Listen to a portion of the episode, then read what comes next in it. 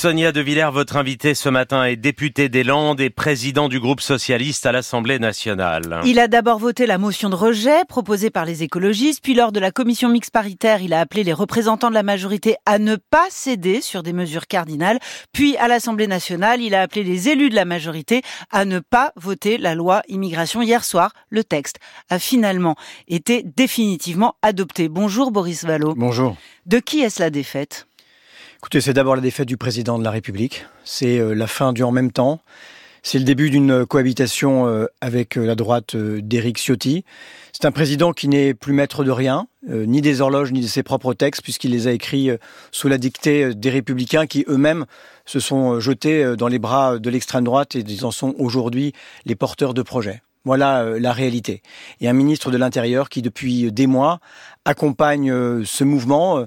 Euh, il l'a fait en rentrant en discussion exclusive avec Éric Ciotti il y a plusieurs mois. Il l'a fait au Sénat en ne s'opposant pas, par exemple, à la suppression de l'AME ou aux mesures sur les allocations familiales, les prestations sociales. Et nous en avons vu l'achèvement hier dans la, voilà, dans la plus grande des indignités.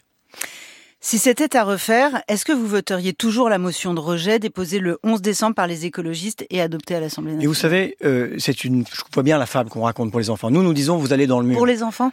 Oui, nous nous disons, vous allez dans le mur à cette majorité, à ce gouvernement, et euh, nous désignons le mur, et eux appuient sur l'accélérateur. Voilà ce qui s'est passé. Vous savez, nous aurions eu 15 jours de débat qui auraient été épouvantables, avec un ministre de l'Intérieur disposé euh, à lâcher euh, tout ce que la droite demandait. À la fin, il n'y aurait probablement pas eu de majorité, et à nouveau, une commission mixte paritaire avec les mêmes équilibres, les mêmes compositions, les mêmes exigences de la droite, et probablement le même résultat. On n'est jamais obligé on n'est jamais obligé de céder euh, euh, aux idées euh, les plus rances, comme l'a fait le gouvernement. Le gouvernement a tout négocié et il a tout cédé. Il avait des lignes rouges, prétendait-il.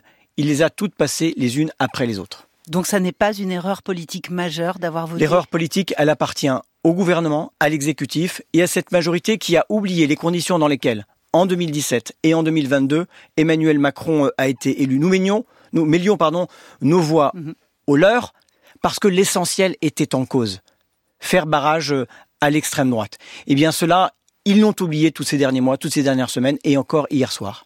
Et si on regarde les faits, Boris Vallot, à chaque étape, le Rassemblement national s'est trouvé sans difficulté des alliés de circonstance dans l'arc républicain pour arriver à ses fins. Rejeter le texte de l'Assemblée nationale pour se concentrer sur celui du Sénat et voter finalement celui de la commission mixte paritaire. Madame, le sujet, euh, ce sont... Euh, c'est pas avec qui vous avez voté hier soir. C'est qu'est-ce qu'ils ont voté? Qu'est-ce qu'ils ont voté Ils ont voté euh, une politique de quotas dont Emmanuel Macron en 2022 disait encore qu'elle était sans efficacité. Ils ont voté euh, ce que demande Jean-Marie Le Pen depuis euh, très longtemps, la préférence nationale. Vous savez ce que veut dire concrètement la préférence nationale? Ça veut dire qu'une maman solo sans emploi qui a un enfant de deux ans, eh bien, n'aura pas droit aux allocations familiales. Il a fait quoi le gamin? Vous croyez que c'est la meilleure des façons de plaider pour euh, une politique d'intégration, pour qu'on fabrique euh, aussi euh, des, gens qui partagent nos valeurs, qui partagent les valeurs de la République, qui se projettent dans l'avenir et peut-être choisiront d'être d'être français? C'est le durcissement des conditions du regroupement familial, alors que le ministre de l'Intérieur lui-même nous a dit les chiffres n'augmentent pas. C'est dire on va attendre 21 ans au lieu de 18 ans pour vivre avec sa famille mais, qu'est-ce que cela veut dire? C'est euh, maintenant la, fin de, de, l'inconditionnalité de, l'hébergement d'urgence, c'est-à-dire des gens qui vont être renvoyés euh, dans la rue, sous les tentes. C'est euh, une possibilité de régularisation par le travail qui a été réduite à peau de chagrin et dont la majorité admet avec, avec les républicains que c'est plus dur que la circulaire Valls. Mais Dominique Seux vient de le dire, il y a une grande hypocrisie. Moi, je vous parle d'hommes et de femmes qui viennent euh, faire le ménage dans nos bureaux, qui ramassent euh, euh, nos, ordures. Je vous parle d'ouvriers et d'ouvrières de l'agroalimentaire, de gens qui s'occupent de nos enfants aujourd'hui, qui peut-être s'occuperont de nos parents demain, qui pour un certain nombre d'entre eux n'ont pas de papier, mais payent quand même des impôts, quand même des cotisations sociales, participent à l'économie du pays, participent à la solidarité nationale. Quels sont vos leviers pour agir, Boris Vallot, désormais Le Conseil constitutionnel? Il y a évidemment le Conseil constitutionnel. Mais euh, j'allais dire, la défaite morale, elle, elle est là. Et je, le dis euh, parce que il y a, une colère. C'est un sujet qui, préoccupe les Français. On n'a pas esquivé les partis socialistes, le 4 octobre dernier, a arrêté une position avec, euh, je dire, trois axes. Remettre euh, en bon ordre le grand bazar de la politique. Pardonnez-moi, l'immigration est un sujet qui préoccupe les Français, y compris vos électeurs, y compris les électeurs de gauche qui étaient plutôt favorables. Mais, tout le monde se pose des questions et on, on a un devoir de vérité.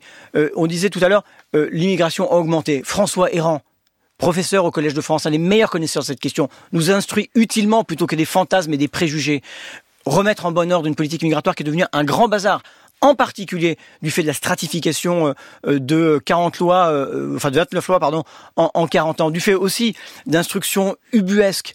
Euh, vous savez que pour obtenir rendez-vous dans une préfecture, il faut saisir un tribunal administratif. Ça, ça relève pas de la loi, ça relève de politique gouvernementale. Ensuite, faire en sorte que le travail donne droit au séjour pour sortir de l'hypocrisie que je dénonçais. Et puis l'intégration. L'intégration, chacun la réclame.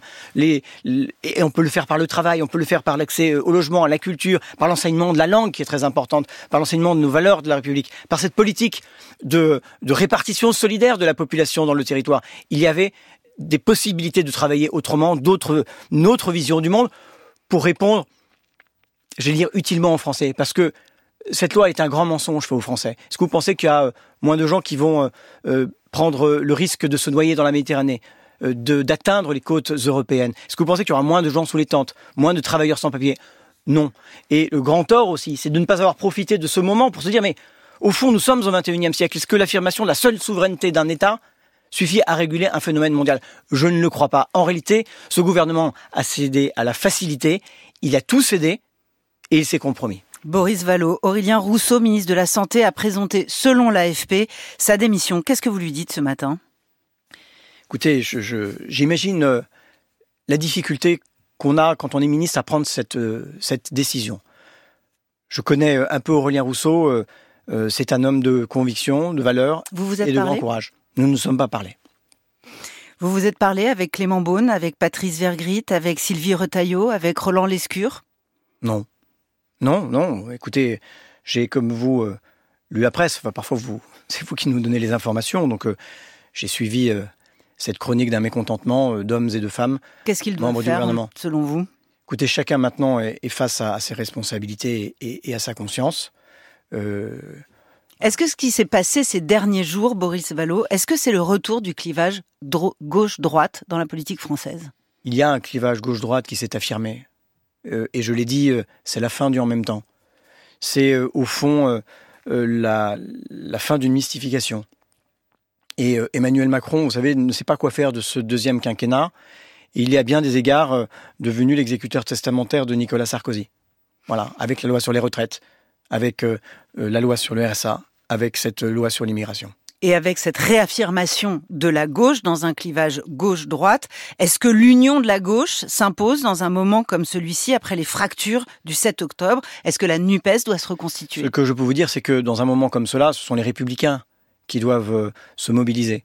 Quand euh, j'entendais euh, hier l'ensemble des ONG du pacte du pouvoir de vivre, les organisations syndicales, la CFDT, la CGT et d'autres, dire leur mécontentement et appeler à ne pas voter ce texte. Je me dis que c'est normalement l'affaire de tous. Mais hier, Jean-Luc Mélenchon vous a appelé à suspendre votre moratoire et à la question, de, la question de l'union de la gauche, mm. je la plaide, je la défends, elle est nécessaire, pas dans les conditions qui nous ont conduits à suspendre en effet notre participation à cette coalition. Mais euh, euh, l'avenir est évidemment à une union de la gauche. Après cette interview, vous allez croiser Elisabeth Borne, notre première ministre, dans le couloir. Est-ce que vous allez lui serrer la main? Écoutez, moi, ce qui se passe dans le couloir se passe dans le couloir. Qu'est-ce que vous allez lui dire? Qu'est-ce que vous avez envie de lui dire? Probablement Parce qu'elle aussi, elle vous écoute. Probablement rien. Voilà. Je crois que j'ai pas. Je crois qu'on n'a pas grand-chose à se dire ce matin.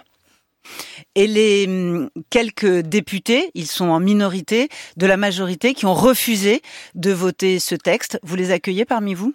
En tout cas, ce que je peux dire, c'est qu'ils ont été courageux euh, et dignes. Je dois dire que j'étais pas certain de ce qu'ils feraient, j'ai douté. Et euh, hier, euh, ils ont donné une leçon. Voilà. Merci Boris Vallon. Merci à vous.